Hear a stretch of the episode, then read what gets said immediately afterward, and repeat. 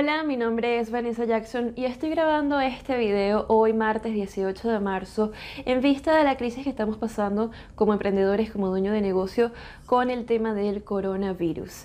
Así que he preparado unos 5 consejos que puedes tomar en cuenta para mantener la salud de tu negocio, para mantener de alguna manera el relacionamiento activo con tu audiencia y ese es uno de los grandes consejos que te voy a dar en este video. Vamos a comenzar con el consejo número uno y es que te mantengas bien informado de fuentes de confianza, de fuentes que estén confirmadas. Este es el momento de ser realmente útil para tu audiencia. Yo siempre estoy constantemente eh, diciendo que es muy importante como emprendedores, como dueños de negocios, como marcas personales, crear contenido de valor para tu cliente ideal, para tu audiencia. Y este momento por el cual estamos atravesando no es la excepción, todo lo contrario, este es el momento de ser aún más útiles, de estar allí para apoyar a nuestra audiencia. Y no solamente con el tema del coronavirus, sino también eh, de manera de mantener a nuestra audiencia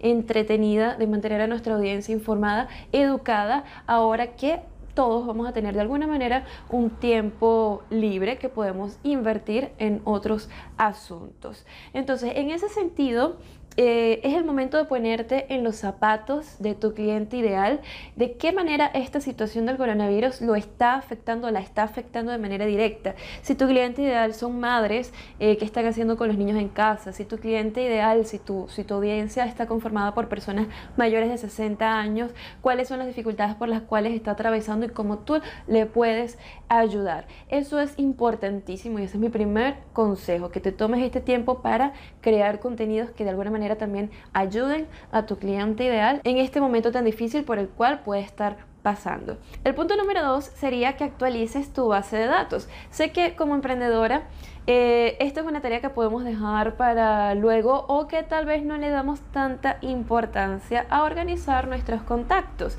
Y cuando hablo de contacto, puedo estar incluyendo también esa persona que te habla por mensaje directo en Instagram, esa persona que te habló por WhatsApp, pero nunca le colocaste el nombre o nunca colocaste de dónde fue que te contactó, o esa persona que tienes en un canal de Telegram o la persona que tienes en tu when they had the gmail. Este es un momento ideal para que actualices esa base de datos, para que la organices y sobre todo para que mantengas la comunicación con esa base de datos. ¿Qué es lo que está eh, preparando tu negocio para los próximos meses? ¿Cómo está afrontando la crisis? ¿Qué medidas están tomando? Y en ese sentido paso al consejo número 3, que es que armes una lista de preguntas frecuentes. Eh, sea cual sea tu segmento, probablemente estás eh, pasando por un gran desafío que es eh, mantener de alguna manera a tu cliente informado, esa persona que tenía una cita contigo, esa persona que había contratado algún servicio, esa persona que te había comprado un producto o esa persona que adquiere tus productos directamente, tus productos o tus servicios directamente en tu tienda, pero la tienes que tener eh, cerrada en estos momentos. Eh, muchas preguntas vas a estar recibiendo y para optimizar esa atención al cliente es interesante que armes una lista con esas preguntas frecuentes y se la mandes a través de correo, a través de los canales que te he mencionado anteriormente.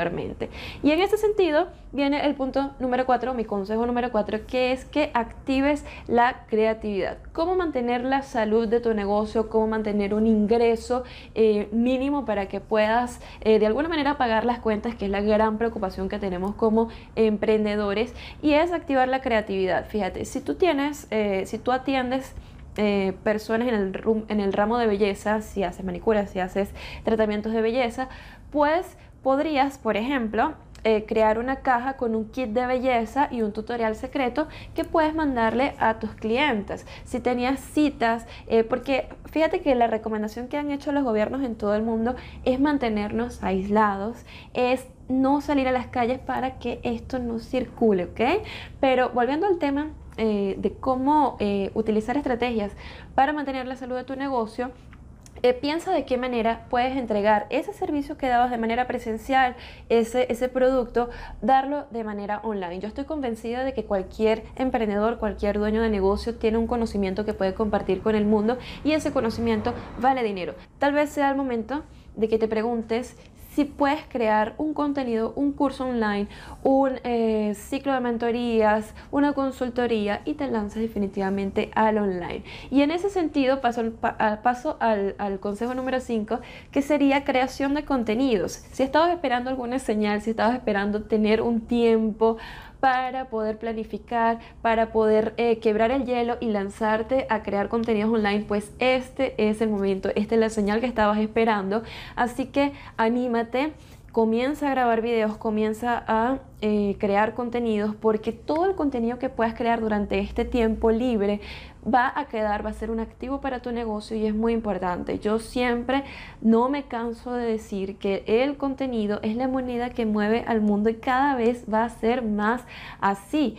Si tú no tienes contenido, si no apareces en internet, las personas no van a recordar tu negocio, no van a recordar tu marca y si no te recuerdan simplemente no vendes. Así que si quieres mantener la salud de tu negocio, ese sería mi mejor consejo, que crees contenido, que mantengas el relacionamiento con tu audiencia y actives la creatividad.